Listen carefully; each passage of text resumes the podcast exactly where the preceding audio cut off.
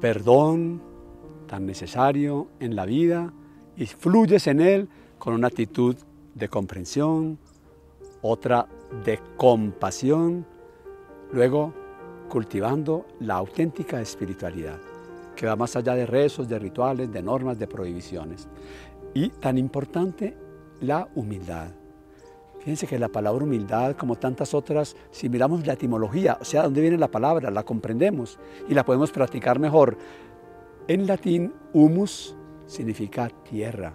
Todavía hay campesinos que venden humus, tierra orgánica. ¿Qué nos está diciendo esa palabra, esa palabra humildad en su origen?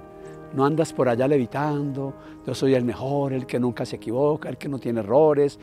Yo soy una persona también tan frágil como los demás, que me puedo equivocar. Entonces, en lugar de andar por allá como en un pedestal, hay que bajar ese ego orgulloso a la tierra. Sea, y por eso tal vez en la Biblia, en el lenguaje semítico, Dios como alfarero hace al hombre de barro. ¿Qué nos está diciendo?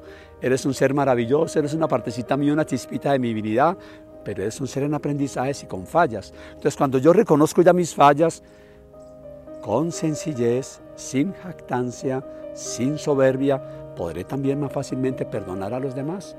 Hay tres clases de ego, aunque se habla pestes del ego en general. Hay tres clases de ego. El ego amoroso, ego en latín es yo. Entonces ese ego amoroso síguelo. Sin él que eres en la vida, nada, porque estás en amor. Hay un, un ego orgulloso, soberbio, que es al que hay que darle humildad. Dale humildad, sencillez. Y hay un ego que es un ego defectuoso, no valgo, no sirvo, no puedo, yo no soy nada, que así hay que darle un amor muy grande. Perfecto, entonces dejemos de lado el ego orgulloso. En cierta ocasión Dios me dio el regalo hace años, cuando los dos estaban vivos, de compartir en Cali con dos grandes músicos argentinos, cantantes, estrellas, Alberto Cortés y Facundo Cabral.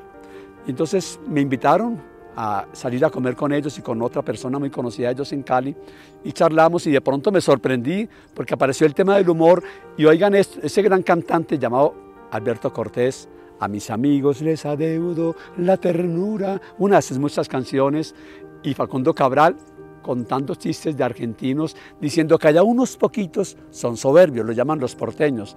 Me acuerdo un cuento que me comentaron que decía que un argentino se encuentra con otro en la calle y le dice, che, vos quién sos? Pero no, no son todos los argentinos, una minoría porteños. Y el otro dice, yo soy el embajador de Dios, ¿qué pensás?